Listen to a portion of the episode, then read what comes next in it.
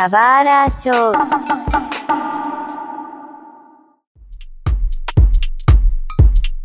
Sejam bem-vindos a um novo episódio do Subara Show. Meu nome é Mario, alguém que falhou facilmente tentando construir o único robô que tinha para construir na vida de Lego. Não, tô brincando. E junto comigo está um podcaster que achava que se aposentou e a gente trouxe de volta, o Silas. E aí, pessoal, meu nome é Silas, sou engenheiro eletricista, fanático por robôs e por cultura japonesa, geek de, de nascença e tudo que for de mais nerd. Ó, pra, pra, quem não conhece, o Silas gravou muito. Não gravou muito, vai. A gente gravou alguns podcasts no passado, mas isso tá enterrado junto com algum passado da N-Party, assim. Quem conseguir desenterrar vai ver que o Silas já, já gravou podcast há algum tempo com a gente, né? É, eu tava lá no começo, né, na N-Party, DS Party ainda, N-Party, dessa... quando a gente nem chamava de produção de conteúdo, né, mas era isso, né, produzir conteúdo. quando a gente nem chamava de podcast, a gente chamava só de vamos bater um papo e gravar. exatamente, exatamente. Só um detalhe, uma curiosidade. Eu pensava que o termo, para quem se formou em engenharia elétrica, era engenheiro elétrico. É, pois é, isso é uma coisa muito engraçada. Eu tinha um professor que ele falava assim, né? Como assim engenheiro elétrico? Você dá choque por acaso? ele falava o termo é engenheiro eletricista. Ah, bom saber. É porque assim, engenheiros em geral, né? Tipo, a galera entra meio, não, engenheiro, não sei o que lá. E o termo eletricista, né? Pra galera ficar meio, ai, não sei, né? Tipo, sei lá, é uma outra profissão, não sei o que lá. Então a galera não gosta muito de falar isso, né? Mas esse é o termo, engenheiro eletricista. Mas, assim, você vai achar lugares que falam engenheiro elétrico e tal, mas eu tinha um professor que ele era muito cismado com isso. Bom, e o, o Taquinho que tá ouvindo a gente vai achar estranho. A gente tá falando de engenharia elétrica, robótica, mas calma que vai fazer sentido, porque o papo de hoje é sobre batalhas de robôs. E a gente vai descobrir hoje que batalhas de robôs têm uma ligação muito forte com a cultura pop oriental. Até porque a gente vê isso muito em animes e mangás e várias outras obras, né? Nossa, com certeza. É, tudo para mim é muito engraçado como na minha vida tudo isso se conectou, na verdade. Eu fazer engenharia e assistir anime tem uma conexão muito grande, na verdade. É meio engraçado isso, porque eu lembro o primeiro anime, e até hoje, meu, na, na verdade, minha inspiração favorita de robótica é Medabots ainda. Você chegou a assistir também, né? Uhum. Medabots é demais, assim. E na época eu nem pensava fazer engenharia, mas quando as coisas começaram a coincidir, nossa, fez todo sentido na minha cabeça. Eu falei, meu, é isso que eu tenho que fazer, com certeza. tem, tem que fazer robôs para crianças controlarem, né? E... Exatamente. É um, é um ótimo objetivo de vida. Assim, de novo, a gente tá falando de robótica, mas como a gente comentou, a robótica nasceu muito da cultura pop oriental do Japão, né? É, se você for pegar um pouco da referência de quando foram as primeiras referências de robôs na cultura do Japão. Você vai falar do Astro Boy do Osamu Tezuka, sabe? Exatamente. Se não me engano, entre ele, teve ele mais uma obra que foi chamada de Tetsujin 28 Go, ou 28 Go, quem quiser falar inglês, mas foda-se. Ah, verdade. Na, na, década de 50 ali tiveram essas duas obras, né? Mas a galera lembra muito do, do Astro Boy, principalmente porque todo mundo considera o, o Tezuka, tipo, o pai do, da animação japonesa, sabe? dos mangás, né, basicamente. Com certeza, é um clássico, né? Até hoje referência, né? Muito grande. E acho que, tem, acho que tem, uma, né, tem uma relação importante, porque com esse o boom que teve de animes, mangás e tudo mais, é, coincide muito realmente com o boom tecnológico do Japão, né? Quando ele não pôde mais investir tanto em infraestrutura militar e tudo mais, ele caiu nesse sentido e incorporou tudo na cultura dele, né? A cultura japonesa é recheada de tecnologia, né? Tudo que a gente, que a gente vê lá de cultura japonesa, até animes que não são é, ou produções que não são diretamente ligadas à tecnologia, sempre vai ter alguma coisinha ali, um celular diferente na época, um, um tabletzinho que na época ali que eles usavam, que vai ter uma conexão muito forte com tecnologia. É, é muito embutido na cultura deles. É um Yu-Gi-Oh! que tem holografia é, no braço, né? Isso em anime de 90, Exato. né? Exato. A gente liga robôs ao Japão porque, de novo, é, é, foram eles que trouxeram essa referência, né? O, o Astro Boy, se não me engano, ele é um uma das poucas obras que coloca um robô como um herói dentro de uma obra geral, né? Exatamente. Dá vida, assim, né, pro robô, né? Porque outras obras, a Power Rangers, tem robôs também, né? Mas você não cria uma relação de personalidade com o Megazord, coisa do tipo, né? Mas ele, o Astro Boy, ele, ele trouxe uma coisa bem legal, bem interessante nessa, nessa vida do robô. Então, mas olha que curioso, tipo, na década de 50 que surgiram essas primeiras obras ligadas a robô, né? É, você falou, ah, os robôs eles se adaptaram ao Japão por causa da, dessa corrida industrial, depois da, da revolução que eles tiveram, depois da derrota da Segunda Guerra Mundial, né? É óbvio que o Japão, ele, ele já investe em ciência e tecnologia desde a Revolução Meiji, né? Exato. É, Para eles é, foi, foi um processo que eles tiveram que se adaptar e investir em tecnologia sempre foi, sempre foi um forte para eles, né? A gente liga o Japão à tecnologia porque é um princípio deles, né? Eles sempre conseguiram adaptar essa cultura norte-americana, mas do jeito deles, de uma forma prática. Agora, é, quando a gente relata, a gente olha para a visão dos robôs é, partindo da cultura pop oriental, na década de 50 tem o Astro Boy e tem o, o Tetsujin Go, que é, tem gente que chama Gigantor, ou sei lá como é que eles, eles também chamam, né? É, eles ramificam dois tipos de robôs. O robô autônomo e o robô que ele pode ser controlado, né? Perfeito. O Astro Boy é um robô autônomo. Agora, se você for pegar toda outra linha de cultura pop oriental que veio de animes ligados a robôs, todos os outros são controlados, cara. Tipo, Mazinger Z, Gundam, Evangelion, todos eles são robôs que é, ou você controla ou você entra dentro deles controlando, né? Exatamente. A não ser o caso trágico de Evangelion que eles tentam deixar autônomo e é um e a gente esquece, né? É verdade. E sabe que as competições de robótica são divididas da mesma maneira. Nós temos competições de rádio controlado e competições autônomas, essa mesma relação que a gente tem. Mas tem luta de robô autônomo também? Existe luta. Por que, que a gente quase não ouve, ouve falar tanto de lutas de robôs, como essas que a gente vê no Discovery e tudo mais, autônomos? Existem categorias de competição nesse sentido, só que é complicado. Quando os robôs são autônomos, é muito mais trabalhoso fazer boas jogadas, digamos assim, né? Então as partidas tendem a, do ponto de vista de um espectador externo, talvez não ser tão emocionante. Para quem tá lá e vê aquilo, é impressionante. Você pensa, meu, é muito, você sabe que é muito trabalhoso aquilo, fazer aquilo funcionar, mas não é tão divertido quanto aquele pessoal lá controlando na hora e fazendo jogadas e tentando desviar do inimigo e tudo mais. Mas esses são os dois lados. Eu, particularmente, sou mais especializado em autônomos, por exemplo, mas é, é, é contestavelmente muito divertido assistir competições de robôs controlados. Uhum. É, quando a gente pensa em batalha de robô, né? É, a gente, quem você falou, a gente pensa diretamente em Medabots, né? Óbvio, Me Medabots surgiu naquela época que tudo era batalha entre dois monstrinhos, né? Ou dois, dois, duas entidades, no caso. Exatamente. Na época, de, nos anos 90, teve Digimon, teve Pokémon. Até Shaman King, acho que dá pra colocar meio que nesse meio, assim. Sim, dá pra colocar um pouco. E tem o Medabots, que é luta de robô, né? Robôs autônomos. Apesar de que é uma maluquice da porra, porque um robô dispara projétil, duas crianças, sabe, brincando no parquinho de diversão, o robô disparando projétil e mísseis. Tipo... Parece um velhinho pra validar a luta ainda. uma arma bélica na mão de uma criança, né? Não faz sentido. Mas é, não é nesse nível, né? Que as batalhas de robôs que, que a gente tem, que nem você tá falando das competições, né?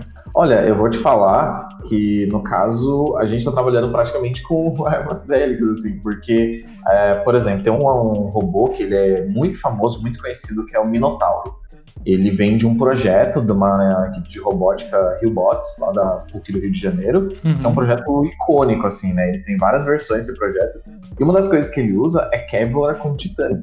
O negócio é a prova de bala, sabe? Uhum. E a, eu tive a oportunidade de ver uma vez, uh, ao vivo, o robô de 100 quilos dele. No Brasil, a gente não tem estrutura para fazer a proteção de uma arena para um robô de 100 quilos. Mas uma vez ele foi fazer uma demonstração. Eu juro que eu achei que um avião tava dentro da arena. Tão barulhento que era. Então, aquela, aqueles robôs que a gente vê no Discovery, como é, quando a gente tá assistindo da TV, não dá para dar a proporção do quão grande e fortes e perigosos são aqueles robôs. Eles, eles conseguem fazer coisas realmente bem absurdas, assim. A diferença é que agora a gente coloca situação de proteção deles, mas é, é, uma coisa muito forte. Eu acho que o Medabot ali ia sofrer. não sei, cara. Os cara o Medabot ainda tem poderzinho especial, então. sei tem, lá. Tem, tem, o coração do robô lá, né? Tem, o, tem uns caras lá meio emocionados lá, rolam umas coisas meio doidas mesmo. É, assim, só, só por curiosidade, eu tenho um pequeno passo dentro da robótica, porque é, o meu projeto de graduação foi ligado à robótica, mas eu trabalhei no software para visão computacional, né? Legal. O que eu falei que eu sou um desastre com robótica é porque no, no, que eu sou bom em software, eu sou péssimo em montar coisa. E o protótipo do robô a gente teve que pedir ajuda para pessoas de engenharia, assim. Porque o primeiro protótipo que eu montei foi horrível. E é, eu descobri por padrão, assim, que eu sou péssimo para arquitetar esse tipo de coisa, cara. mas isso, mas mesmo assim, é muito interessante isso, porque eu também não sou muito bom na, na questão de fazer o design do robô eu tive que evoluir muito nesse sentido, mas a robótica é legal por isso, porque é, qualquer tipo de habilidade que você tenha vai ser útil na hora de fazer um robô. Quando você olha para um robô, você pensa muito na parte mecânica, né? Uhum. É, a visão computacional, nossa, que legal, tem um robô que ele consegue identificar uma garrafa no meio de uma prateleira. Mas se ele não conseguir acessar essa garrafa com um braço, coisa assim, é inútil, né? Mas é, é, é, legal porque as duas coisas têm que andar juntas, né? Se você conversar com um cara que fez o protótipo também no robô, e começar a falar dos lances de, de visão computacional, eu ficar maluco também, né? E isso que é muito da hora, né? É, isso foi o que me trouxe para robótica, porque são um grupo de pessoas muito diversos que tem que trabalhar nisso. Eu acho sensacional. Eu acho muito legal. É, quando a gente fala de batalha de robô, a, é, a referência na cultura pop oriental não é somente os robôs que a gente viu em mangás e animes, né? Também tem a estrutura da, da competição, né? Que segue a estrutura de uma batalha de sumô, certo? É, na verdade, né? Então, a competição que eu sou especializado e que, inclusive, é muito forte no Japão e, assim, tô falando de passar na NHK, sabe? Naquela TV famosa do Japão, é sumô de robôs. É uma competição que já tem, nossa, acho que já pelo menos uns 40 anos assim de competição, é muito tempo já de competição.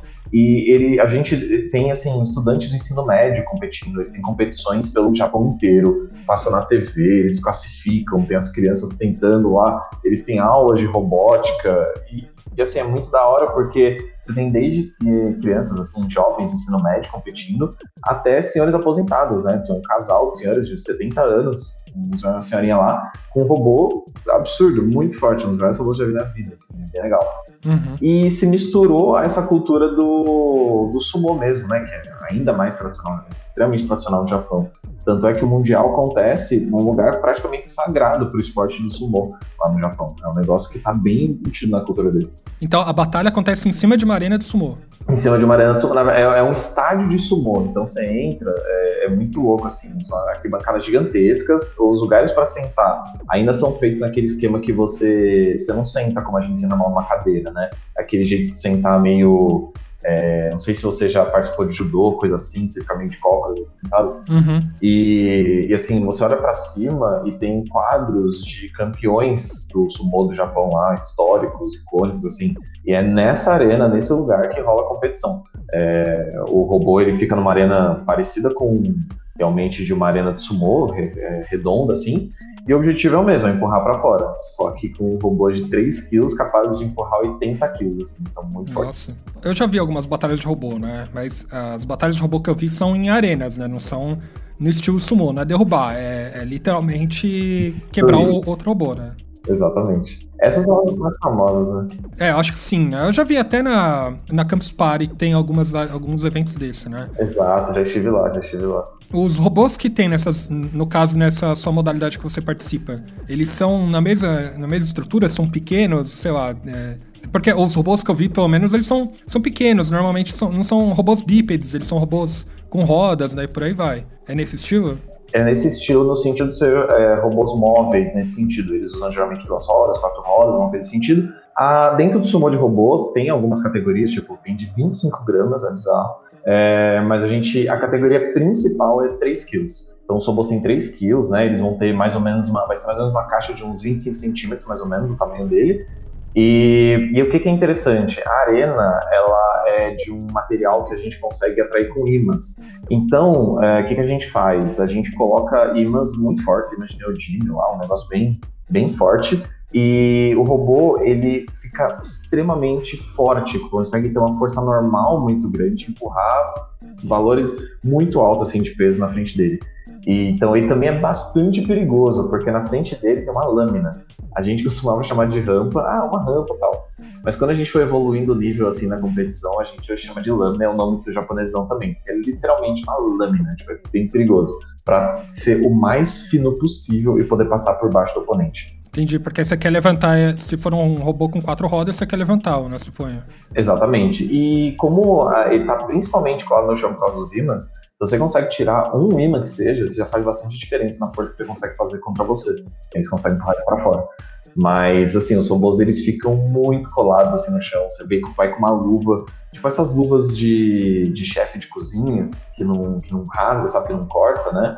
É, então tem que usar luvas desse tipo, porque a gente já teve, inclusive, alguns pequenos acidentes, assim, na competição, né? Que só foram... A gente conseguiu prevenir de ser uma coisa pior porque a gente estava usando EPI. Então é bem importante isso aí. Eu não sou muito ligado no esporte do sumô, tá? Eu sei que o objetivo é você jogar o outro adversário para fora. Tem um ritual ali que eu acho que religioso, né? Eu sei que você joga sal ali para alguma coisa, mas eu não sei, eu sou realmente ignorante. É, quais são as regras que, principalmente do, do, do sumô, e quais dessas regras se aplicam no sumô do, dos robôs? É, o principal, né, do, do sumô tem essa questão. Até onde eu me lembro do, do esporte do sumô, você também pode travar o oponente no determinado ponto da arena, né? É, mas o principal objetivo é você conseguir empurrar ele para fora é, de uma marcação. É essa mesma lógica também no sumo de robôs, uh, no competitivo lá de, de, robôs. Então, as principais regras são na construção do robô, então quanto ao peso dele. Então, os robôs têm que ser muito eficientes e ele tem uma linha, uma, quase que uma linha imaginária, tem uma marcação ali, que é você ter que posicionar o seu robô atrás dessa linha. E as estratégias começam logo aí, porque você pode de um instante dar uma viradinha no robô e colocar ele lá, você pode tentar colocar ele reto, mas depois fazer uma estratégia que ele muda de posição, então você posiciona ali na, onde é que tem que estar, que é basicamente pensar de onde os lutadores têm que partir. E a partir daí é empurrar o robô para fora. Uh, daí tem que aquele esquema de melhor de três e tudo mais, mas são umas regras técnicas, por exemplo, se o seu robô não funcionar, é, você, o outro robô tem que ser capaz de te empurrar. Então, seu robô não ligou. É, o outro robô tem que ser capaz de empurrar um peso morto na arena, né? Capaz de conseguir fazer isso. Uh, se você Imagina essa regra no sumo, tipo, o cara já tá cardíaco, você tem que empurrar o cara pra fora ainda. Exatamente, o cara senta assim, mano, tô, tô meio mal hoje, vamos ver se você consegue dar conta Come o cachorro quente. e, não, independente do robô, não é tão simples. Uh, como eu falei pra você, tem uns senhores de bastante idade que são icônicos nesse, no torneio mundial. Tem um senhor que ele faz um robô que ele não tem rampa, ele não tem lâmina, ele é uma caixa. Só, cara, é uma caixa de antimatéria. É muito difícil empurrar ele para fora. Uhum. Ele, quando eu estava lá no, no torneio, ele perdeu porque ele descumpriu uma regra de riscar arena. Se você risca a arena, você tá tentando ficar tipo, tão colado na arena que você tá estragando a arena e ficando meio injusto. Entendi. E aí ele deixou, tipo, uma peça acabou saindo depois de muitas partidas e ele acabou riscando a arena. Mas eu vi um robô literalmente pegar fogo tentando empurrar ele pra fora. Caralho. É uma coisa surreal. E pensa, os motores que a gente usa lá, porque quando você está falando, por exemplo, de alguns robôs, ah, fazer um robô aqui num torneio menor na escola, ou fazer um robô que, que vai para frente, para trás, só tranquilo, você usa motores mais baratos. Você compra na um motor de, de drive de CD, ou coisa assim. é bem clássico, assim, comprar um motor de, de drive de CD, pôr um, um CD de roda e pôr... Então, Sério? A gente... Porque, assim, quando a gente trabalha com escolas de robôs, né, a gente quer fazer um robô muito legal, muito da hora, mas para motivar pessoas a, a, entrar na equipe, para incentivar pessoas a aprender mais sobre tecnologias, a gente fez lá na nossa equipe algumas é, umas, sabe, competições com, com os ingressantes da faculdade, competição de ensino médio. E aí a gente chegava na faculdade, falava todo plano, oh, dá um dinheiro pra gente, dou 100 reais. aí a gente falava, beleza. Então a gente já fez competição literalmente assim, a gente pegava uns fios, fazia uma chave ali só para ligar e desligar o motor, é, e fazia uma competição. Ah, vocês têm esses materiais recicláveis para trabalhar, e vocês têm que fazer um robô que. Sabe, lembra do Mario Kart? Quando você tem aquela competição de furar os balões? Uhum. A gente fez isso, por exemplo. Então a gente tinha um palito de churrasco na frente e eles tinham que ir lá fazendo. E por mais que seja simples e custe, sei lá, 10 reais um robô, aplica muitos conceitos bem parecidos, né? É, e vai da criatividade da pessoa também, né? De, Exatamente. De, como que ela vai arquitetar, né? Normalmente as pessoas elas planejam um robô que já tem ou tem roda ou tem pés, né? Exato. E fazer um robô com pés é, é, é bastante complicado. É, é bastante... tô ligado. Agora, essas competições, quando a gente vai lá em nível mundial, quando a gente faz as competições aqui no Brasil mesmo, as melhores equipes estão usando motores que a NASA usa sem brincadeira, são motores são usados em estação espacial, motores feitos na Suíça, que custam aqui no Brasil, tipo, 5.500 reais, tá ligado? Uhum. É, a gente tá falando de motores de eficiência muito alta, assim, tal. Então é uma disputa de altíssimo nível, assim, nesse sentido. É, muito é porque tem que ter uma atração forte, né? Suponho. Exatamente. É, é, a gente tem que ter uma boa relação de potência, isso, isso, é o mais importante. Porque a atração, a gente vai construindo até na construção do robô, tem a questão dos ímãs que ajuda e tudo mais. A questão é que, pro tamanho daquele motor, ele, a gente, ele consegue trazer uma potência muito alta, então basicamente vai conseguir entregar muita força ali para o seu robô e a um, a um tamanho menor, porque 3 quilos, né, a gente tenta otimizar ao máximo, né? Então, o, o, motor é a coisa mais pesada que vai mais demandar energia do seu robô. Então, tem que tentar usar um negócio legal. Só que aqui, por exemplo, para classificar para o Japão, a gente usou motor de furadeira. isso é da hora. É, isso é da hora, porque o que, que uma furadeira tem de mais característica? É rápida, né? E ela gira muito rápido. E os robôs, desse sumo de robôs, é legal ser bem rápido, você ganha muita energia, você consegue ser imprevisível. E, bom, furar uma parede precisa de muita potência, né?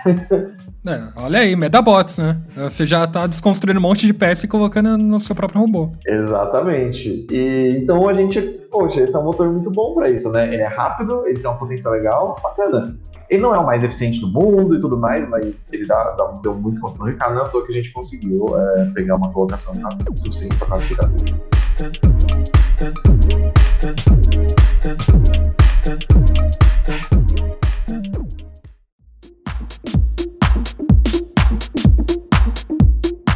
E você tá falando, né? Você teve essa experiência no Japão, né? Você, no caso, foi classificado para o Mundial no Japão, né? Exatamente. E foi e é nesse sentido que as coisas se unem de uma maneira muito legal, porque desde a da época de eventos de anime, dos anime friends da Party e tudo mais, a gente tem esse sonho de ir pro Japão, né? É um sonho que a gente uhum. não tem como não ter, né? É muito da hora a ideia, vamos pro Japão e ver anime e tudo mais, todas aquelas coisas. E, e juntou a robótica, né? Eu fiquei apaixonado por robótica, eu quero muito disputar um mundial de robótica. E aí juntou as coisas de mundial sendo no Japão.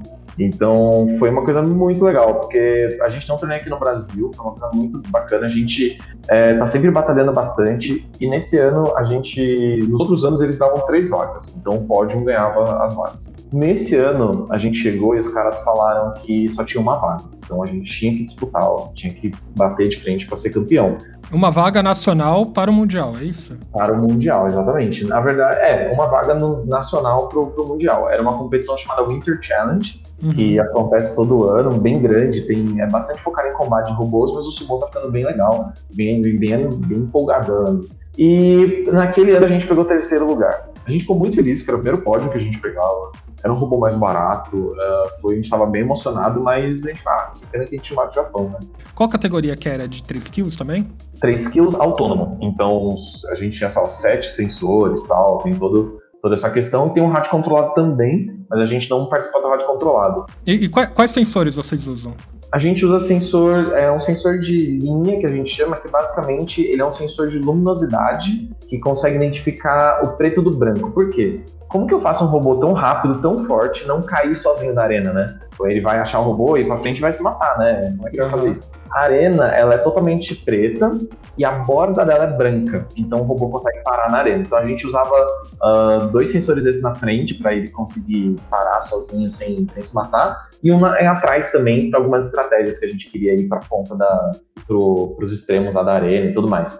E nós usamos sensores infravermelhos, né? Eles são sensores de distância, eles conseguem pegar uma velocidade muito boa, então isso é muito bom, e identificar o preto muito bem. Por que isso é importante? Se você sentar e pesquisar no YouTube sumô de robôs, os robôs são muito pretos, muito escuros, muito escuros, muito escuros. Eu até quero experimentar um dia aquela tinta mais preta do mundo, sabe, para ver os efeitos com isso. E aí os sensores eles perdem a, a, capacidade de ver mais longe quando a gente tem uma superfície escura. Então a gente tem que comprar sensores industriais, então tem essa também. A gente gastava, tipo, é, num dos sensores a gente chegou a gastar quase tipo, 100 dólares assim num sensor. E a gente tem que usar pelo menos cinco sensores e num projeto ideal, nos sonhos assim, uns sete ou nove sensores. E não dá para usar todos desses industriais, assim, mas é um negócio legal, porque a gente tinha que ligar para empresa, assim, tipo, e comprar sensores industriais, especificar um negócio muito louco, assim, era bem, bem da hora.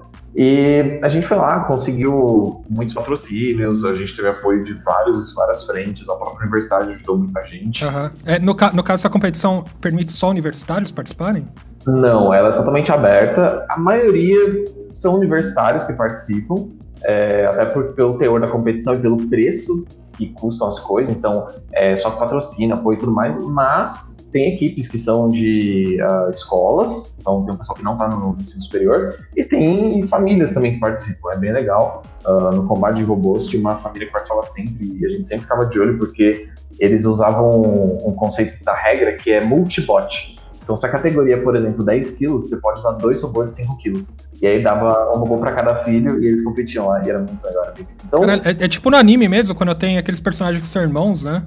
Exatamente, é bem isso. Mas o Sumô 3 quilos geralmente são universidades, né? Uhum. E, e, a gente fez, uh, tudo a gente fez do zero, assim. Quando a gente fala do zero, por exemplo, ah, a estrutura do robô, a gente fez do zero. A gente pegou um, um tarugo de alumínio, foi lá, usinou, mandou usinar, fez desenho, então usinou dentro da universidade.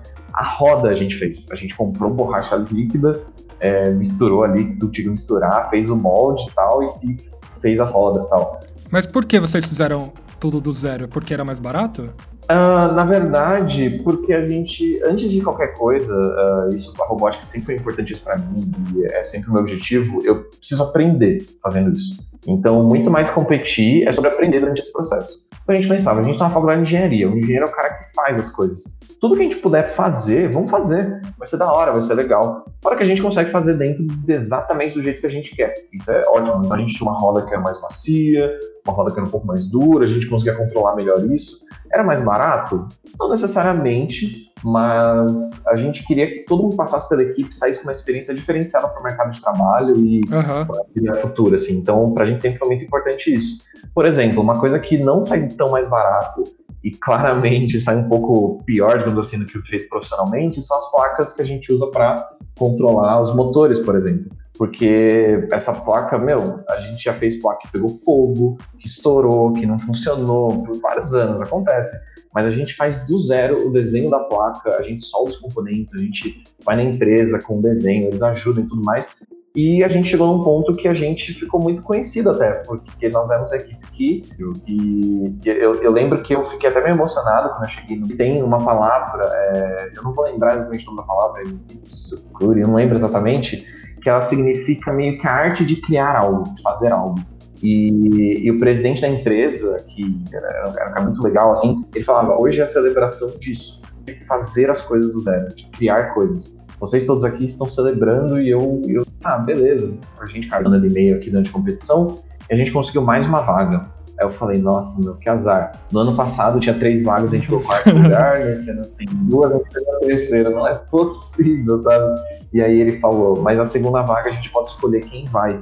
E por, pela maturidade, profissionalismo e a qualidade do trabalho que vocês trouxeram para cá, se vocês tiverem grana para ir pro Japão, a vaga é de vocês. Nossa, foi, foi emocionante pra caramba, assim, era um sonho realizado, né? Era disputar um mundial de robótica e era visitar o Japão, era perfeito. A gente conseguiu apoio da universidade, conseguiu apoio de alguns patrocinadores, a gente conseguiu enviar. A gente pagou a passagem é, minha de mais um colega meu lá, que a gente era os principais, estavam no robô, mas mais alguns amigos nossos ainda conseguiram viajar junto ali para curtir a viagem bem da hora. E como foi você é, lá no Japão? É, tudo bem, você tá com um robô, mas é, você teve tempo para passear? Você teve tempo ou você simplesmente se entregou para preparar o robô, para você é, participar da competição? Você fez análise de oponente? Como é que foi isso? A gente conseguiu tempo para passear, isso foi bem bacana. A competição durou no total três dias. Era um dia mais de recepção e tudo mais. Tanto é que é, nesse dia de recepção, o presidente da empresa é, cumprimenta cada um dos participantes tipo, e faz um comentário, faz uma pergunta. É, é muito incrível assim, é, quão pessoal ele foi sobre isso uh, e dois dias de competição de fato, né? E eu fiquei oito dias lá. Então a gente conseguiu passear, a gente foi com o robô completamente pronto, a gente quis ser o mais profissional possível. Toda competição que a gente vai, qualquer pessoa que você conhecer visão de robótica vai, sabe? Você chega na competição e tem que trabalhar no robô, tá dando pau, as coisas e tal. Nesse a gente quis chegar com o robô 100% pronto.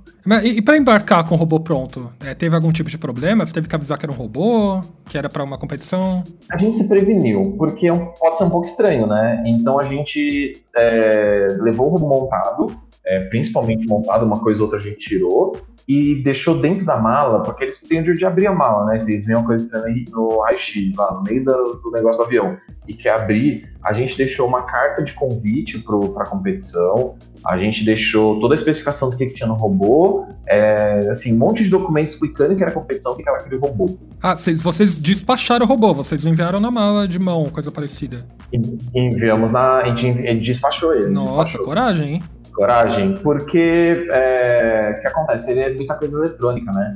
Tinha a possibilidade de a gente, sei lá, de a gente desmontar ele e tentar levar separadas as peças. Só que a gente, a gente conversou com muitas equipes antes e teve uma equipe uma vez foi para a China que eles fizeram isso. Só que eles participavam de futebol de robôs, que é bem legal também. E aí, parte das bagagens ficaram presas e parte foi. Então, eles chegaram com parte de um time e não conseguiram nem competir.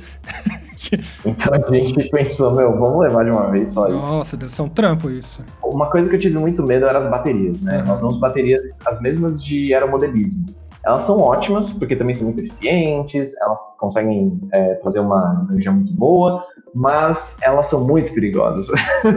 Basicamente, se você fazer qualquer coisa errada, ele explode. Estou falando de explodir, de chamas, labaredas de fogo, um negócio minúsculo. Então, transportar um negócio desse né, é complicado. Uh, então, eu, eu lembro que eu liguei para a companhia aérea, eu verifiquei em todos os lugares possíveis, fiz todos os procedimentos, e assumi ainda que ia dar errado e levamos dinheiro para comprar lá qualquer coisa bateria. Uhum. Porque transportar bateria é uma coisa muito complicada. É, muita gente, inclusive, desencana disso, viaja e compra no país, que é mais fácil. Mas o robô chegou bem, chegou tudo tranquilo, deu tudo certo no transporte do robô. É, e, e lá, é, que nem eu perguntei, como é que foi a preparação, assim, para a competição? A gente assistiu, é, uma coisa legal que o Mundial é muito bem transmitido, as partidas pela internet e tudo mais. Então a gente assistiu praticamente todas as partidas do ano anterior. A gente não sabia exatamente quem a gente podia enfrentar, mas a gente assistiu todos os partidas possíveis, tanto do Japão, quanto dos Estados Unidos, quanto do México, quanto da Europa, porque esses são os países que têm os melhores robôs do mundo.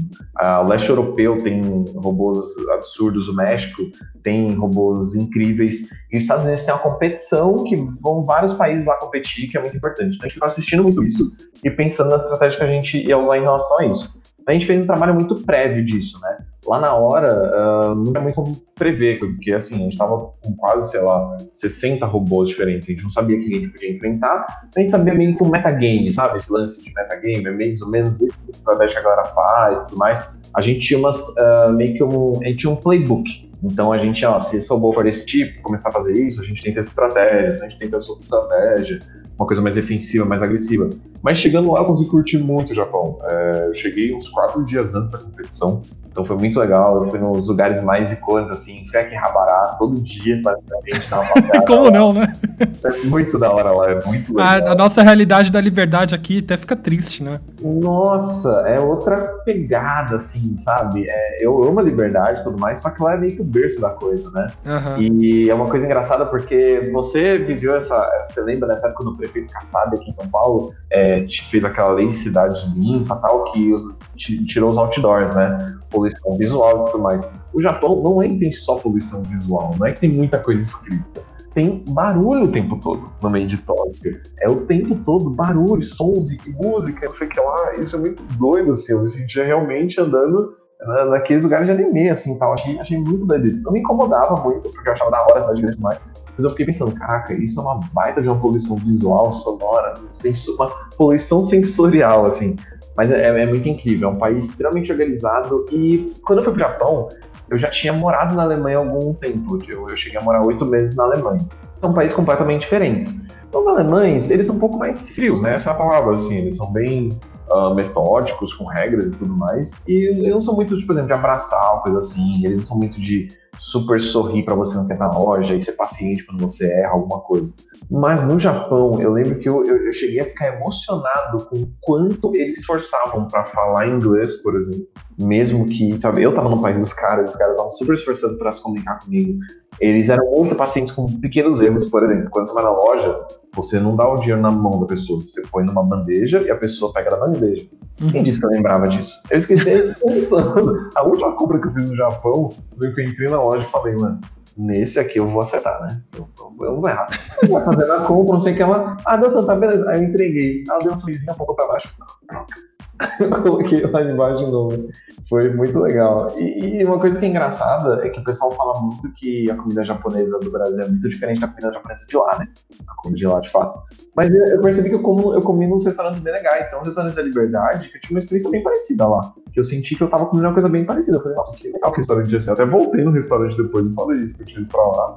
E que eu tinha comido no restaurante lá e eu achei muito parecido. Meus parabéns, mas era muito legal, muito bom. É, o pessoal fala mais do cream cheese, dessas coisas que a gente coloca isso. com um topping assim, mas o resto acho que é igual, né? É, foi bem parecido, assim, foi bem legal, foi, foi bacana. E aí, a, aquele lugar de Shibuya também, que é muito Uhum. aquela, aquele triângulo ali de faixa de pedestres e tal, que aparece no The Road Ends With You, que Aham. aparece em vários animes e tal, foi muito legal também conseguir passar lá. Era realmente, foi uma viagem dos sonhos, assim, nesse sentido, né?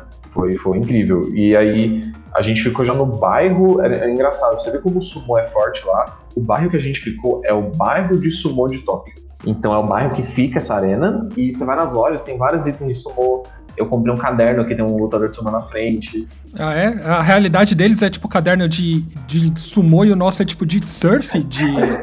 Exatamente, nossa, eu lembro que eu comprei vários esses cadernos de sumô, assim, era muito legal, era muito da hora. Eu cheguei lá, tava tendo, eu não consegui ir, mas tava tendo uma, tinha uma exposição do Your Name, então tava bombando na época Your Name, isso foi, isso foi bem da hora também. Eu entrei naquelas lojas de, de mangá, de videogame, assim, são andares, andares, andares, É Akihabara, né?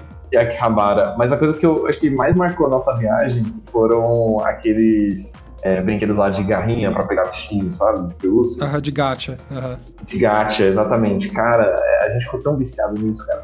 É tão divertido. Porque a gente entra e não é que tem uma, um gacha, assim. A gente entrou num lugar que tinha seis andares de gacha. E todos os andares lotados de coisa. Tinha uma E assim, não é que é um negócio. Aqui às vezes eu sinto, e hoje em dia até então, minha mãe gosta muito, eu vou com ela no shopping pego de vez em quando. É, mas parece meio sorte, sei lá, parece meio assim. A, galera tem uns muito diferentes lá e a galera tem estratégias mesmo. Eu vi Uhum. um cara saindo com uma sacola cheia de coisa. Tipo, uma, uma miniatura do Final Fantasy. Aí ia no outro, pegava um, um box, sei lá o quê, ele pegava um bichinho de pelúcia. E é, é meio que pelo esporte também, porque hum, logo na loja do lado tinha os mesmos bichinhos, preço bem barato. Você que quer o bichinho, você vai lá e compra o negócio. Mas o da hora era essa emoção, sabe? E a gente decidiu, durante a viagem, a gente conseguiu uma vez pelo menos pegar um desses bichinhos. e a gente, eu lembro que na última vez, a gente tinha um- tipo um bilhete único lá que a gente passava, que ele aceitava no gato esse bilhete único. Bilhete único. Aí, aí, aí, aí quando chegou nesse, o bicho tava quase caindo, quase caindo. Era um negócio que ele tava apoiado, tinha que bater no negócio. Aham. Aí eu- a gente falou, gente, acabou a moeda, acabou a moeda. Eu falei, gente, eu não sei se a gente vai voltar pra casa, mas a gente vai ter um bichinho de pelúcia. Aí eu passei o bilhete único na última vez. E é da hora que, tipo, a loja comemora. Na hora que a gente tava muito perto, já tinha uma funcionária do lado com uma sacola. E quando a gente acertou, ela comemorou com a gente, pegou e deu pra gente. Ficou com ela? Não, tô brincando. É, já tava embora.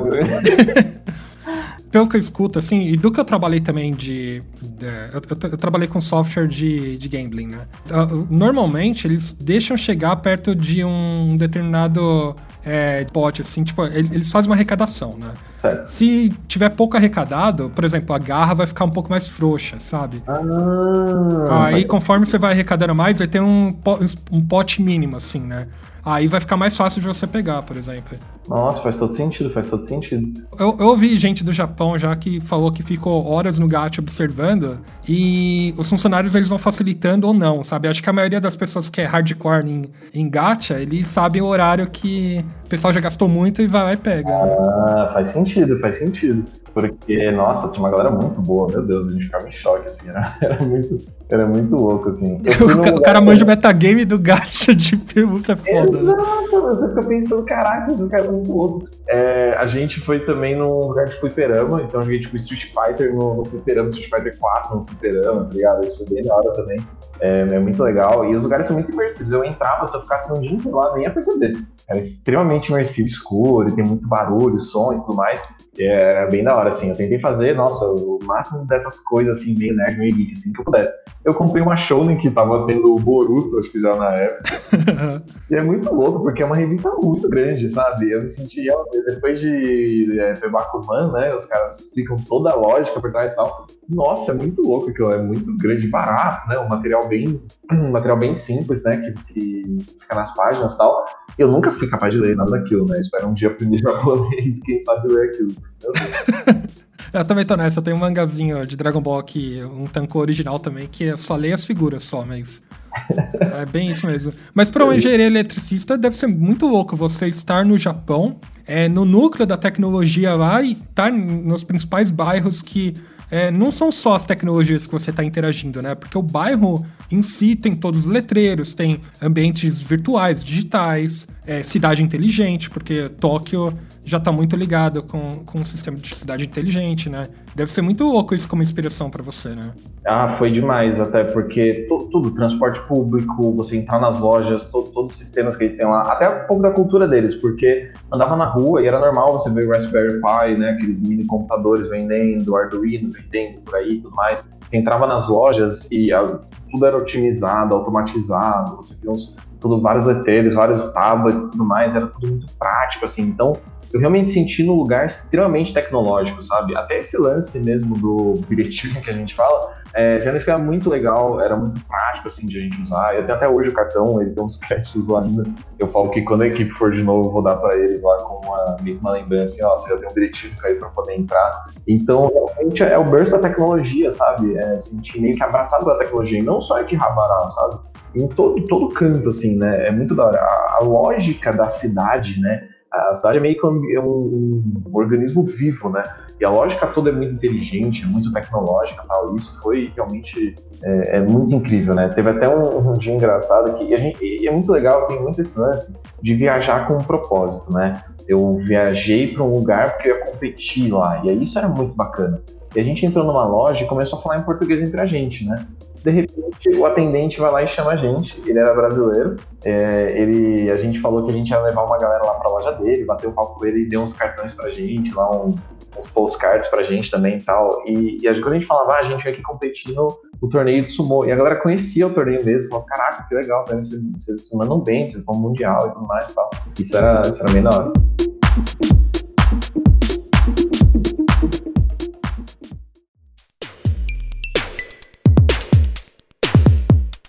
E falando um pouco da, das batalhas de robô, é, tem algumas estratégias similares, por exemplo, é, por padrão, no, no caso que eu tô falando. No xadrez você sabe todas as jogadas, etc. Ah, sim. Se eu for pro competitivo do que eu manjo, eu entendo algumas condições, por exemplo, de League of Legends tem estratégicas específicas, em Pokémon tem estratégicas específicas, né? Tem um mecanismo ali, né?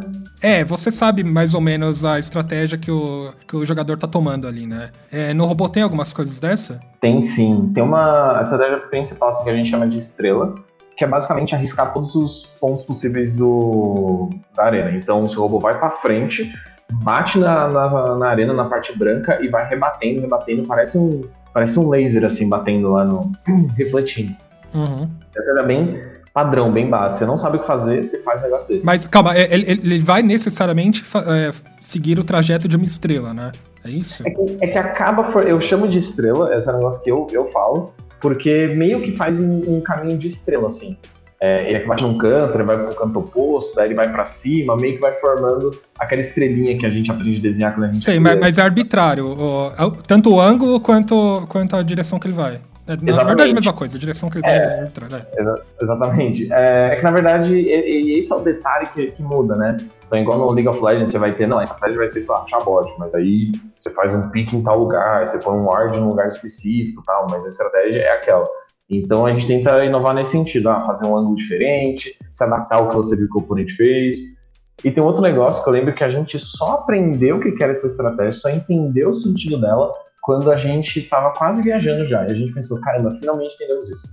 A gente via nos vídeos dos robôs que eles não saíam atacando de uma vez só, fazendo, é, girando e tentando fazer, pegar de lado, sei lá o quê. Eles davam um toquinho pra frente. Toquinho. Esperavam um pouco, o toquinho pra frente. Gente, meu Deus, que aflição, por que esse robô tá fazendo isso?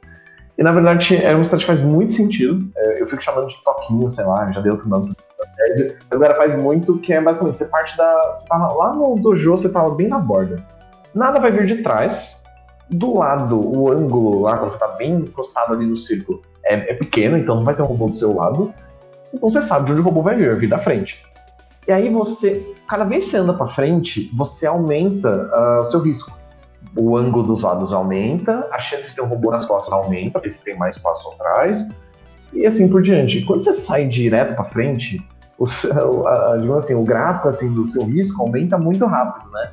Com esses toquinhos, você tenta manter a sua segurança, sua zona de conforto. Fora que você tende a atacar estando mais parado. Quando você está parado, uh, a chance da sua lâmina estar tá um pouquinho levantada menor, você está parado ali. Quando você começa a andar, o seu robô vai dar uma leve levantada, o que vai ficar um pouquinho mais é, um pouquinho mais vulnerável. Então eles têm essa, essa coisa de ficar dando esses toquinhos para frente assim. E aí outra, novamente, a galera varia muito. É, a galera dá toques que vão mais rápido para frente. Tem outros que eles preferem. Teve uma partida que o robô literalmente ficou parado porque ele apostou que o outro robô ia atacar. Então ele falou: eu vou ficar parado aqui. Quando ele chegar em mim, eu vou estar bem longe, porque eu nem me movi, e ele vai estar um pouquinho mais um pouquinho mais alto, o atrito já não vai estar tão forte com ele, e eu vou conseguir atacar ele. Só que aí o oponente falou também, eu vou ficar parado. Era tipo a final do campeonato. E num round os dois robôs ficaram parados. a batalha de metapods do, de Pokémon. Exatamente. Modo endgame, tá ligado? Uh, outro lance interessante que acontece que os robôs eles conseguem colocar uma bandeira no robô. O que acontece? Então, se você robô lá com seus 20 centímetros, ele tem um motorzinho quando começa a partida. Então, ele tem um tamanho limite. Mas quando começa a partida, ele pode aumentar à vontade. O que, que os robôs fazem? Ele cai essa bandeira. O que, que serve essa bandeira? Para confundir o oponente. Se ele atacar a bandeira, ele vai acabar, tipo, batendo no negócio que não tem nada a ver e você consegue atacar ele. Tipo, meio que um touro mesmo, sabe? Você dá uma distração para ele só pra ele ir pra lá. Mas você tem. É, é liberado fazer isso? É oficial? É liberado. É oficial, é liberado. Porque seu robô ele não tem altura máxima, então a bandeira fica para cima. E quando começa a partida, ele pode aumentar, daí cai a bandeira. E aí tem uma final de campeonato que é muito legal, porque os robôs começaram a fazer o seguinte: eu não vou simplesmente atacar o que meu robô vê na frente. Então os caras já eram mais profissionais, eu vou atacar o centro. Então, mesmo que seja uma bandeira gigante, o centro vai parar no robô, porque está partindo dele e a bandeira está dando tamanho. E os robôs usam muito essa estratégia, tentar atacar o centro e tudo mais. Na final, na última partida, o cara, na mão ali, ele prendeu uma das bandeiras para não cair. E aí o centro deu uma deslocada.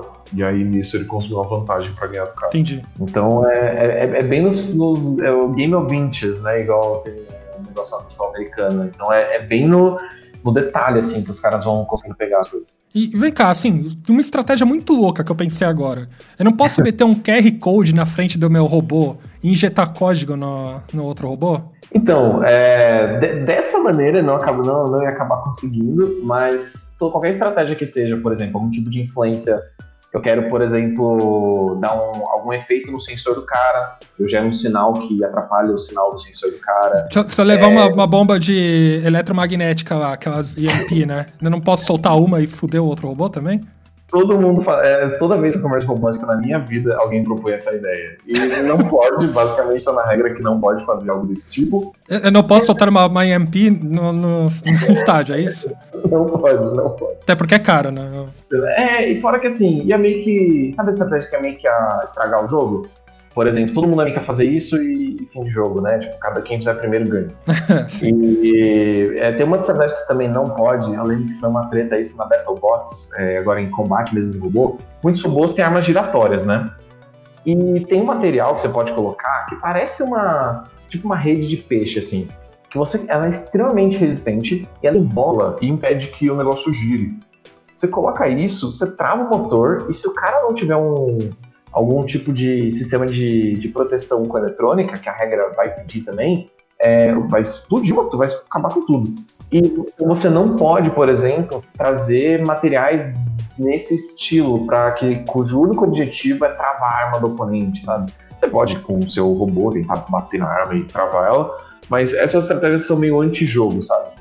Entendi. Mas projétil, posso soltar projétil? Colocar uma nerf no, no robô, ele sai atirando até derrubar outro adversário. Não pode, mas ela, eu não, como eu falei até pra você, tem robô que tem Kevlar, sabe? Então acho que eu não ia conseguir. ir muito longe, assim, com, com, com uma Nerf, mas com uma 38 acho que sim. Não, não sei, eu tô, tô pensando que pelo que você tá falando, eu posso arquitetar meu robô com o que eu quiser. Eu posso colocar braço mecânico e o caralho, né? Pode, pode. Inclusive, essa ideia da bandeira, tem robô que, de criar uma bandeira, cai uma extensão, uma rampa. Daí o robô vira uma rampa gigante na sua frente. E é bem difícil. Óleo. Posso jogar uma casca de banana no meio da pista, assim, pro robô escorregar?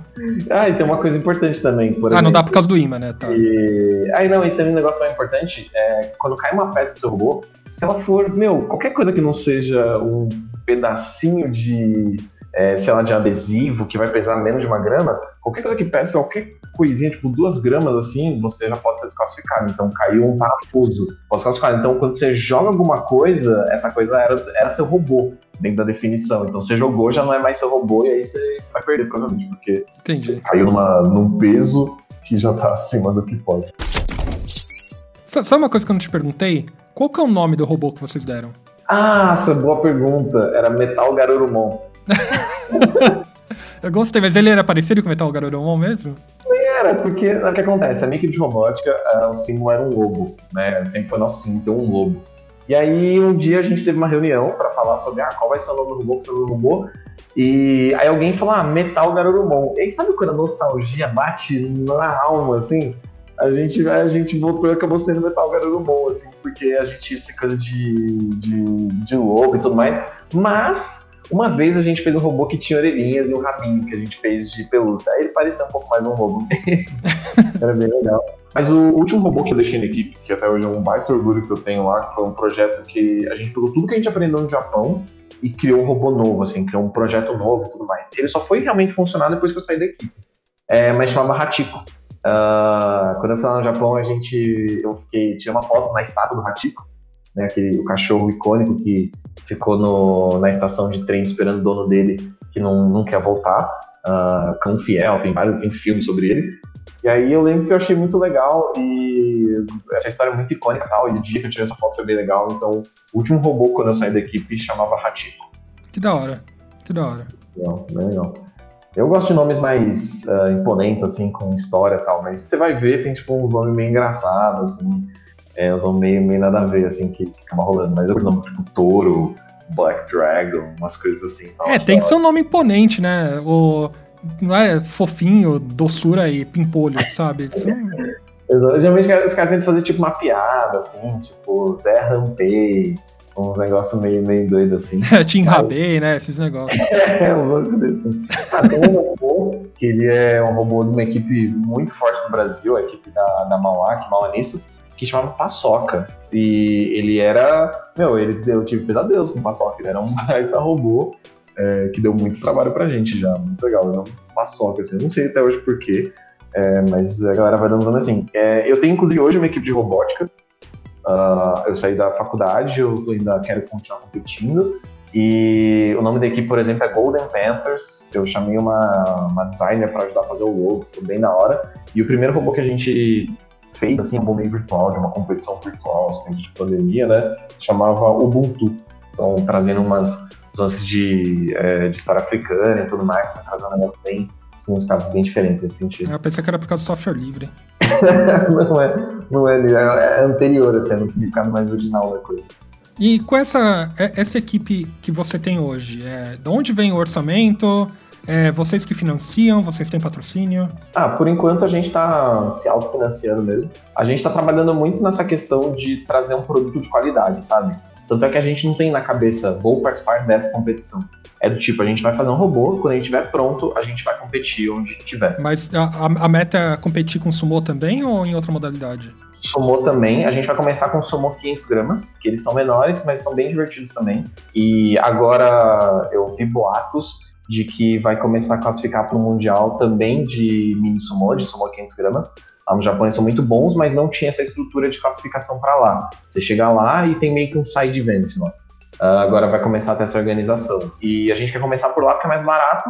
A ideia é conseguir patrocínio, né? Uh, a gente já começou algumas coisas, sim, mas tempo de pandemia é bem complicado, né? Então a gente está focado em construir uma imagem legal. Então eu estou desenvolvendo um sistema que é para registrar e meio que fazer uma estatística sobre todas as partidas de sumo que acontecerem no Brasil.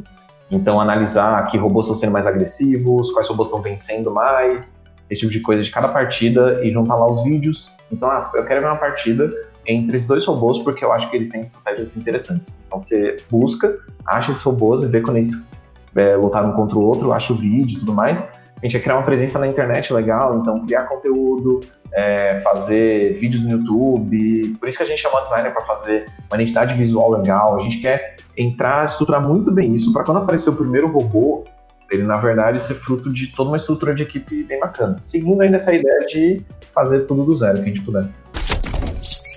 Então tá, Silas, para quem nunca entrou, para quem nem conhece talvez esse mundo das batalhas de robô, como é que ele começa? Para onde, se ele quiser só assistir, para onde que ele vai? Ou se ele quiser aprender também, como que ele começa? Olha, por sorte, hoje a gente tem muito conteúdo na internet. Eu acho que um caminho muito legal para começar a aprender a fazer um robô é aprender, por exemplo, Arduino.